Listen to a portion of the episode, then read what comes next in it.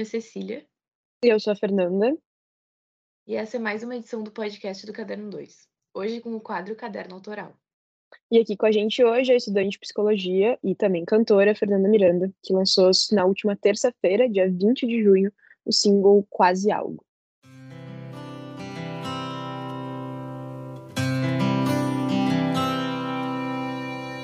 Eu já cansei de me explicar umas 37 vezes que foi tudo tão vago. Talvez um quase algo, mas notei que eu não te esqueci. No dia que eu reconheci a tua risada na multidão do outro lado da sala, e eu não consigo não me perguntar Bom, então, Fê, a gente queria te pedir para começar se apresentando, para quem não te conhece, né? Quem é Fernanda Miranda? Oi, gurias, bom dia. Que pergunta difícil, quem sou eu?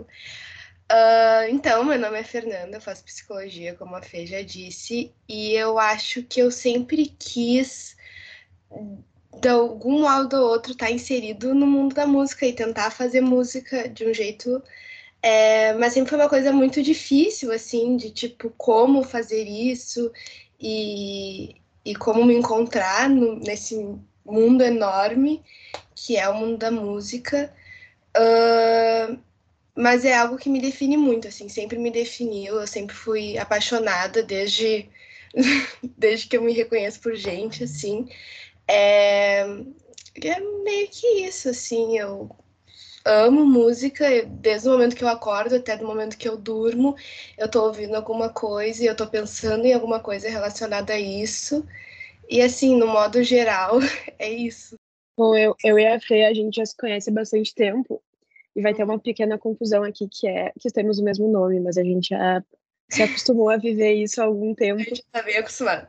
Exato. Mas como eu conheço a Fê, eu sei que a relação dela com a música vem de bem antes. Então a gente queria contasse como que começa essa relação, de onde vem isso, por onde tu passou nesses anos, assim, tu fez aula durante muito tempo. Uhum. Então conta pra gente como que foi toda essa tua trajetória vem dos meus pais, assim, eu fui muito influenciada por eles. Eles são pessoas muito musicais, assim, desde sempre. E então eu cresci nesse ambiente, assim, de, de muita cultura, de muita música. É, os meus pais cantavam, então sempre foi muito pro canto, assim, não pro um instrumento em si. Meu pai era baterista também, mas enfim, é, nunca tive muito contato com isso, mas com o canto em si. Então, desde muito pequena, eu acho que eu tinha uns seis anos quando eu fui fazer aula de iniciação musical na estação musical, que nem existe mais, agora mudou de nome. É, e eu acho que ali foi meu primeiro contato, assim, uh, mais para estudar música. E daí eu fazia aula de teatro, teclado e iniciação musical. Mas daí eu acabei me apaixonando mais pelo teatro do que pela música, e daí eu me foquei por muito tempo no teatro também. É, Daí já fiz aula de piano uh, particular, assim. Uh, participei do coral da escola, participei, participei do vocal da escola, participei da banda da escola. É, qualquer coisa de música na escola eu tava lá.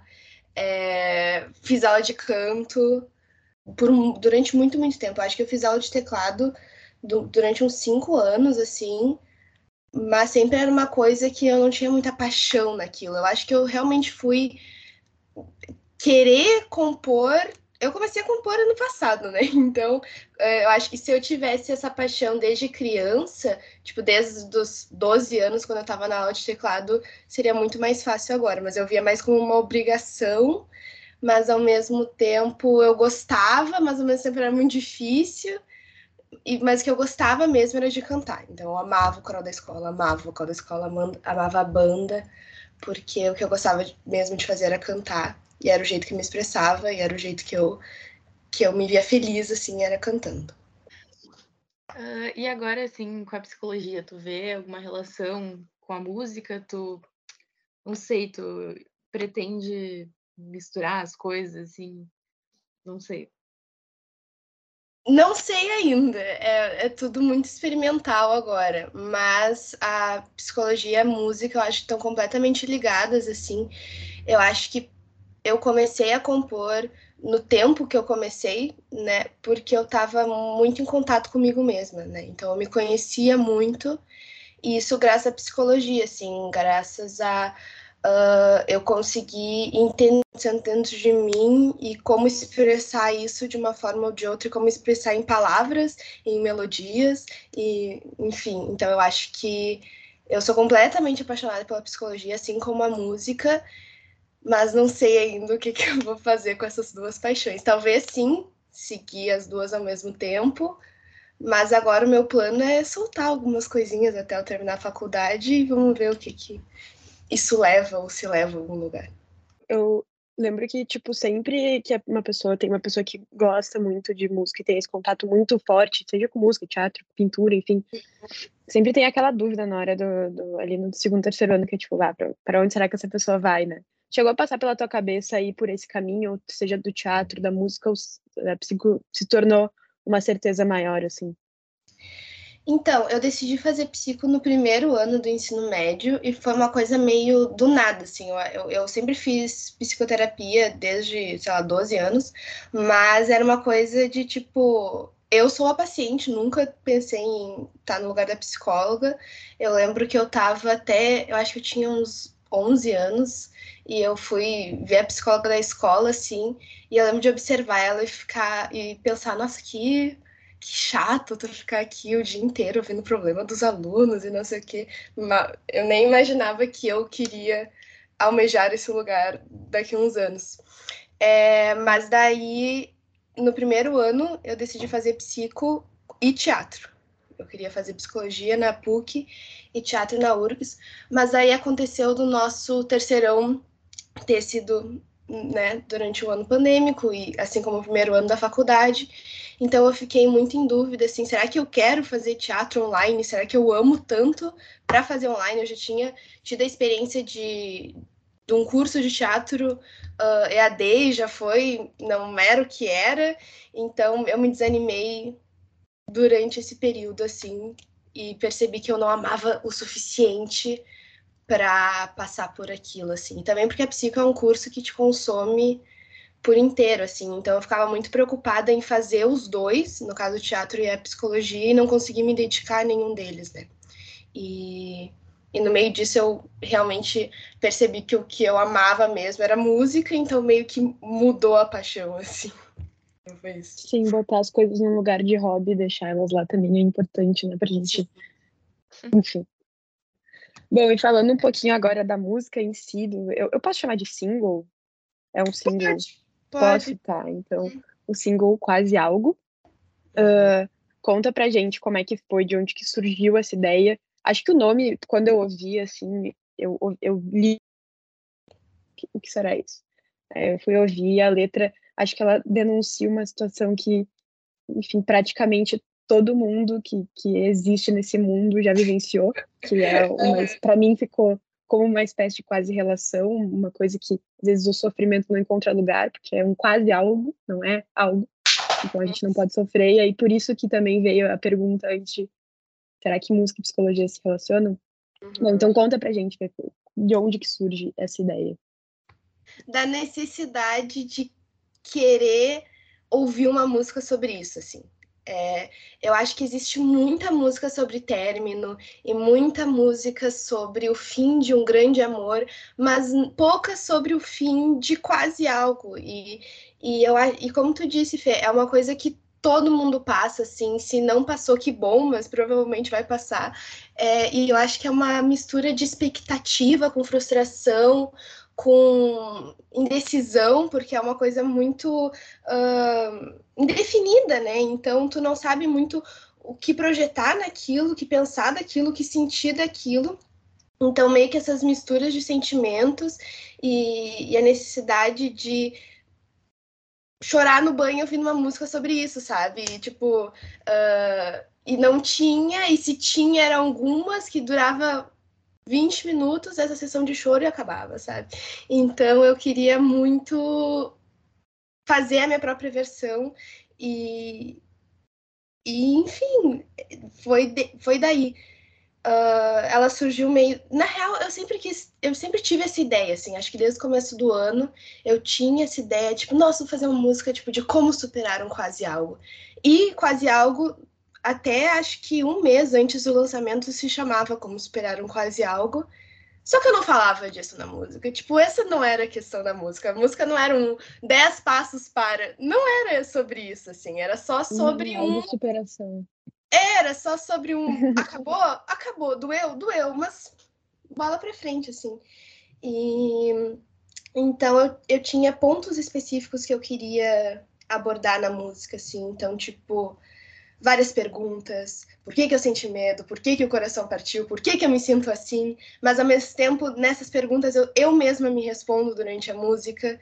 Então, é muito essa coisa de um quase algo, eu acho que é uma relação que tu cresce muito dentro dela, assim, porque tu aprende a se conhecer e a responder tuas próprias perguntas, e entender teus próprios sentimentos e te posicionar no que tu quer, o que tu não quer. E às vezes eu gosto muito daquela pessoa, mas ela não encaixa na minha vida, ou eu gosto muito de passar um tempo com ela, mas ela não é para mim. Então esses são quase algo assim. Daí eu queria é, protagonizar os quase algo, que eu acho que eles não são ouvidos comparado com tanto que eles existem assim. Acho que é muito legal que, tipo, já na tua primeira música, assim, tu fala de um negócio super pessoal, mas que é muito universal. E daí, acho que a uhum. música também é sobre isso, né? De, tipo, tu achar, um, tu achar uma letra que fala, assim, conversa com o que tu tá sentindo de uma pessoa que talvez tu não conheça e... Porque é isso, é uma coisa universal. E... Fala, e foi fala. muito interessante, e foi muito interessante uh, o jeito que eu comecei a escrever ela, porque eu, eu, eu acompanho muito pelo gravador do celular, assim, porque eu acho que as minhas ideias correm a 220 km por hora, assim, é uma coisa que passa muito rápido, então eu tenho que gravar, eu tenho que escrever no momento que elas passam pelo meu cérebro. E eu lembro que numa noite meio deprê, assim, eu gravei e veio todo o refrão, assim, na minha cabeça, mas eu deixei ali. E daí uma amiga minha veio aqui em casa e ela, ela sempre, as minhas amigas da faculdade, assim, são as minhas maiores fãs, assim, que elas falam, elas me incentivam demais. E daí ela veio aqui em casa e falou: E aí, Fefa, como tá as, as composições? Não sei o quê. E eu, ah, pois é, tá meio parado. Isso aqui que eu fiz. E daí eu peguei o, o meu iPad com as gravações e eu achei esse áudio do refrão inteiro, assim. Ele só veio Uh, e ela estava passando por um, um, término de quase algo, assim.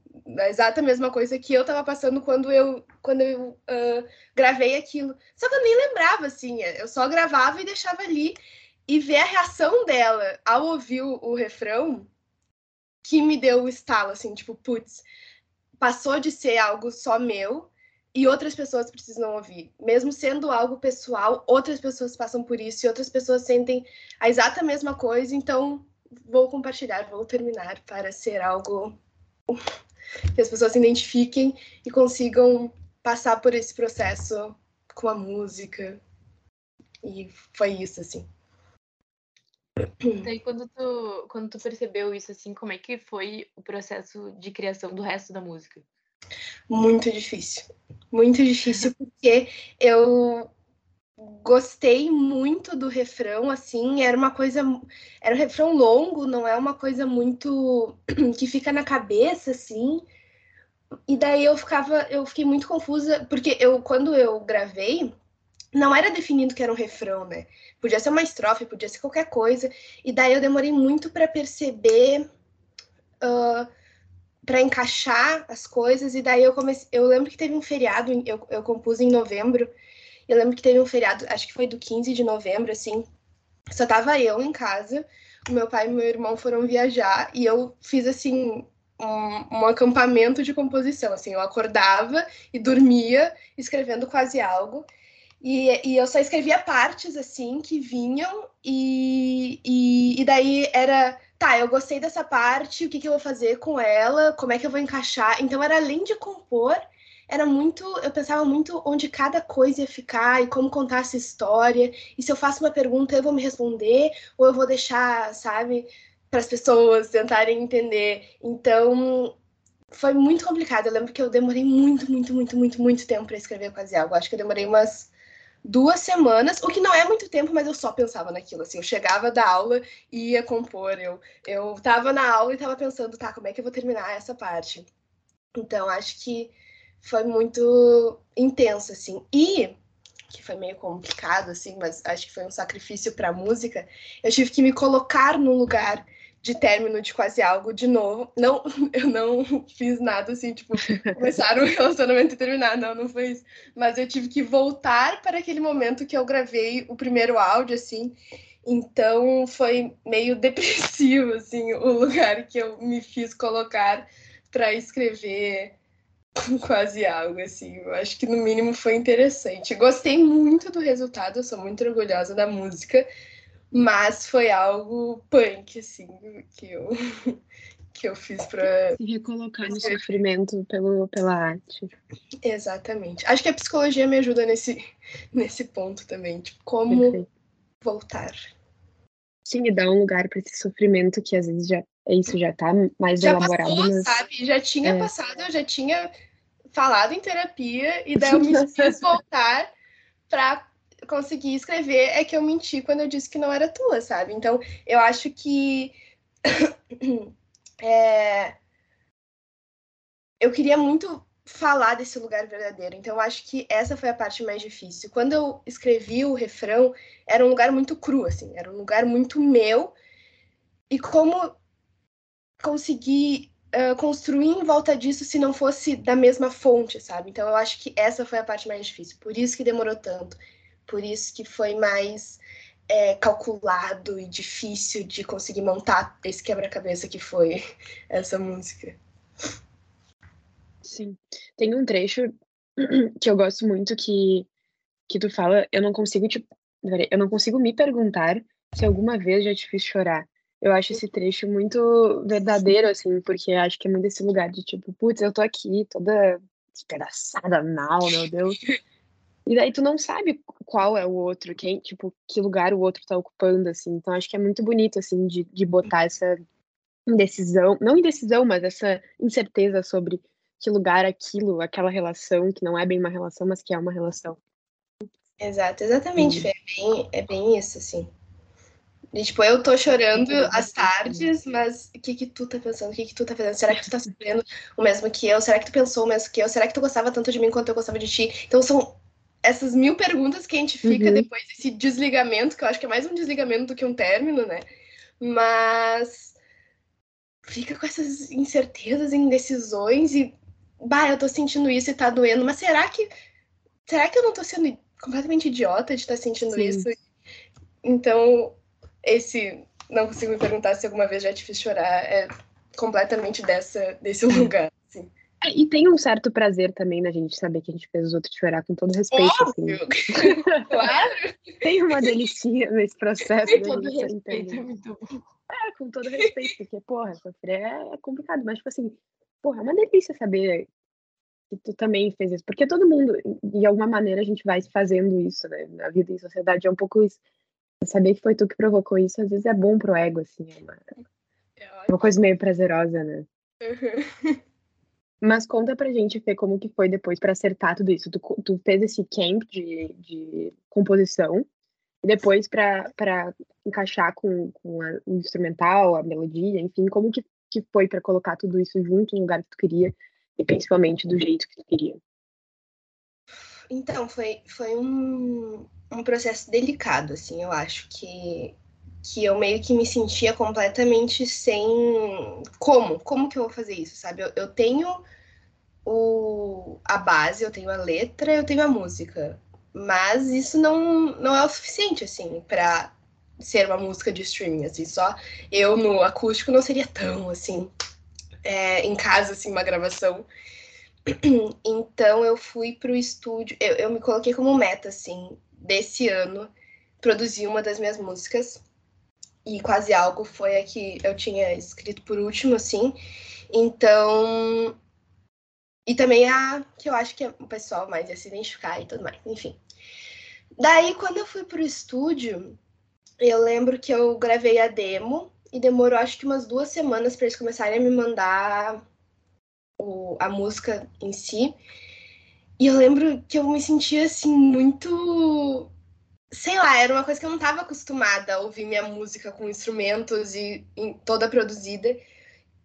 E eu lembro que foi muito complicado no começo, porque ou a bateria tava muito, e daí tava muito alegre, ou. Enfim, era muito aquela coisa que no começo eu tinha muito controle de tudo e de repente eu não tinha mais, e para conseguir me comunicar para eles era complicado, assim. Eu, eu fui no estúdio, acho que umas três vezes, eram para ser duas, uma da demo e uma gravação final. E eu lembro que a gente mudou o, a melodia, a melodia não, mas a gente mudou o ritmo, ficou uma coisa mais.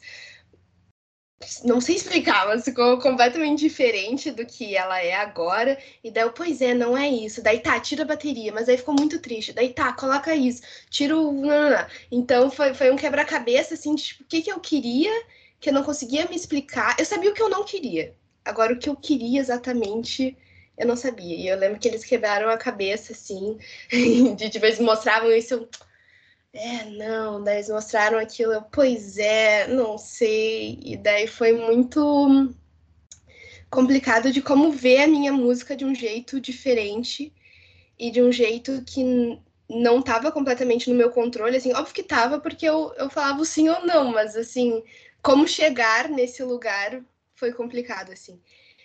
E daí eu lembro que na segunda vez da gravação, eu, eles já tinham praticamente finalizado, assim, e eu ouvia aquela música acho que umas 15 vezes por dia, num, num ouvido completamente crítico. E, e daí eu lembro de ouvir assim, eu, bah, mas não é o que eu quero, porque a minha voz estava muito robotizada, assim, eu estava muito mais concentrada em como cantar no microfone e como prestar atenção, assim, nessa coisa da letra e do enunciar, porque a minha música tem vários R's, e daí eu prestava muita atenção nos R's, na afinação, não sei o quê, e no sentimento não estava ali, sabe? Foi uma música tão crua quando eu escrevi e ela tinha perdido essa essência durante as fases do estúdio, assim. Então eu voltei para uma terceira vez e eu lembro de.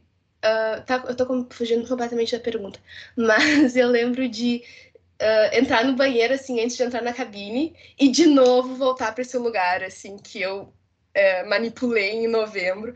Voltei assim, pensei nas coisas, pensei no momento que eu compus pela primeira vez, daí entrei na cabine, consegui cantar e, e, e consegui achar o primeiro quase algo lá da primeira gravação na última. Então, eu acho que o caminho no estúdio, assim, foi meio complicado de eu me achar, mas o importante é que eu consegui achar no final, assim. Tu acha que. Uh... Claro, tu já tinha superado, assim, quando tu estava produzindo a música em si, mas tu acha que foi uma forma de tu processar mais ainda esses sentimentos também, de fazer a música e de ver ela ali? Sim, eu, eu, eu acho que sim. E.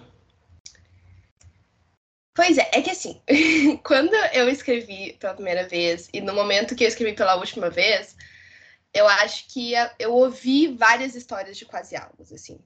Então, tanto assim, no TikTok, que aparece mil e uma uh, depoimentos de, de, de, términos e coisas trágicas de relacionamentos e quase algo, e enfim.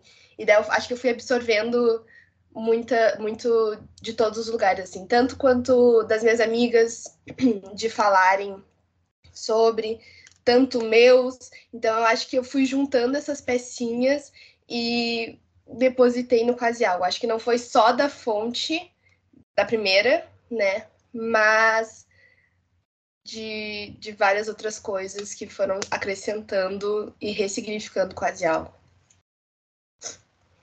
E como que tá sendo até agora essa resposta? Acho que tu falou bastante das tuas, das tuas amigas da faculdade, que são tuas grandes fãs, um beijo pra elas. uh, mas como que vem sendo, assim, o retorno de quem tá ouvindo? Uh, como que foi pra tua família ouvir isso, assim? Como que, eles com certeza ouviram antes de ser lançado. Uh, como que foi a influência deles e, enfim, conta pra gente um pouquinho da recepção do público. Tá sendo incrível, assim, eu tô extremamente grata demais, assim, mais do que eu imaginava, pessoas que eu nem imaginava estarem escutando e compartilhando, uh, vêm me me chamam no privado ou me mandam uma mensagem no WhatsApp falando o que acharam e, e como Uh, e até histórias assim de tipo como que foi no momento perfeito para aquela pessoa porque ela tá passando por alguma coisa. Então tá sendo incrível assim é, eu consegui uh, ser um as pessoas conseguirem compartilhar comigo algo que eu toquei nelas assim que, que faz sentido para elas. Então isso tá sendo a parte mais incrível de todas assim de das pessoas, de saber que as pessoas sentiram o que eu senti e principalmente conseguir dar uma voz para essas pessoas e conseguir é, fazer parte desse processo chato que é superar um quase algo assim. Uh, e as gurias estão sendo incríveis, assim, elas sempre foram incríveis durante todo o processo e agora elas me mandam todo dia, assim, delas estarem ouvindo e mostrando para pais, e mostrando para os irmãos, e mostrando para colegas no trabalho, e colocando a música no meio do trabalho, assim. Então tá sendo incrível uh, a repercussão. Por isso, elas são as promoters, assim, completamente. E um, a gente queria saber quem são as tuas influências, assim, quem são os artistas que te tocam? Difícil, porque são vários. Mas assim, pensando na minha primeira inspiração, assim, eu acho, o meu pai, ele é professor de espanhol. Então eu sempre tive muito contato com a música latino-americana, assim. E tem uma cantora que ela se chama uh, Julieta Venegas, que eu sempre ouvi, assim, eu ouvia Julieta Venegas e Xuxa quando eu tinha dois anos, assim. E, e ela... E depois crescendo, ouvindo mais as letras, tendo mais contato, eu me apaixonei mais ainda, assim. Uh, eu acho ela incrível. Uh, Marisa Monte, óbvio. Ai, várias, várias, várias, várias. Uh, pessoas mais atuais, assim, tipo o João, gosto muito, já, ouvi, já chorei muito ouvindo o João. É...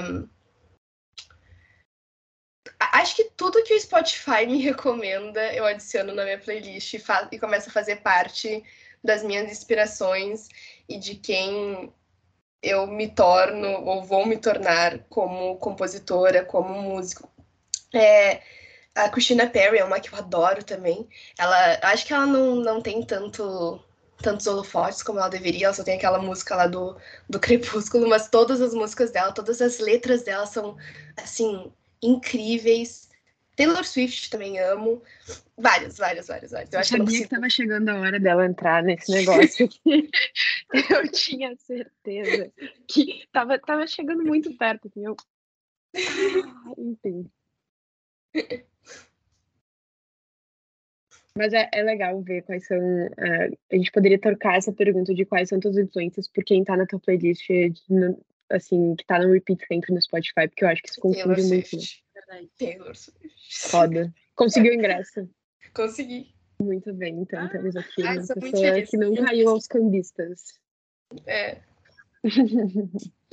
Bom, foi para terminar aqui esse papo que foi muito, muito legal. A gente quer saber. A gente não pode deixar de fazer a nossa pergunta que se qualquer pessoa visse ia ficar. Que é se tu já tem projetos para o futuro, acho que tu deu uma letrinha ali no início, mas se tem expectativa, assim, o que, que tu tá planejando, se tu tá planejando alguma coisa, então conta para gente.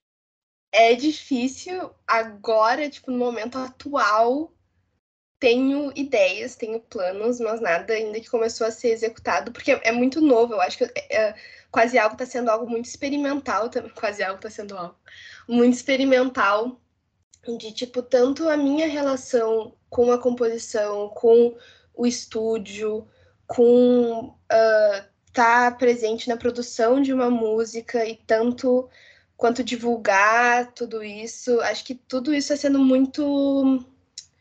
É uma pesquisa, é uma pesquisa de campo, assim. E então agora não tem nada muito definido. Eu tenho planos de, como eu disse no, no começo, de durante o período da faculdade, assim, soltar algumas coisinhas e, e, e é, mas mais uma coisa de compartilhar com as pessoas que eu gosto uh, as minhas músicas do que algo mainstream, assim, do que algo, ai, vou produzir várias músicas e fazer várias coisas. Porque eu acho que isso não é importante. O importante é, é as músicas que eu tenho agora são muito cartas, assim. É, acho que quase algo é uma carta.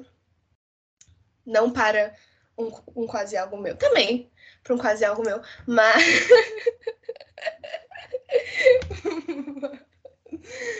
mas para as outras pessoas, assim. Então eu acho que viver a minha vida e compor essas músicas, escrever essas cartas, tá, é o meu objetivo e, e compartilhar com as pessoas essas minhas experiências e minhas músicas e ah, essa cena é incrível. Eu, eu amei, assim, eu quero muito fazer mais, mas só não sei quando, não sei como e não sei quais. Mas que eu quero, eu quero. Tenho, tenho desejo, com certeza.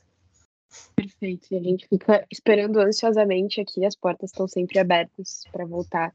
Muito obrigada por ter topado gravar com a gente, Fê, por estar aqui. Oh, obrigada quiser...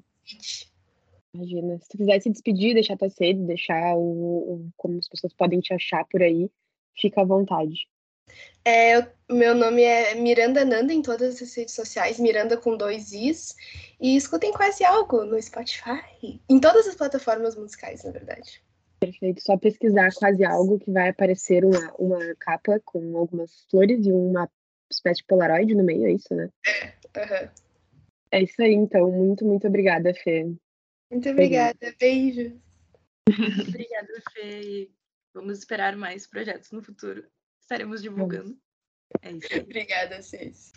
E esse foi o episódio de hoje do Caderno 2. Nos siga nas redes sociais. Estamos ativos no Facebook, Instagram e Twitter. Leia nossos textos disponíveis no Medium. A edição desse podcast foi feita por João Antônio da Silva. E ele foi roteirizado por Cecília Martini e por mim, Fernando Simoneto. Trilha sonora original por Arthur Last e Adriano Quadros. Muito obrigada pela sua audiência e até a semana que vem. Eu não consigo não me perguntar se alguma vez já te fiz chorar e se o silêncio vai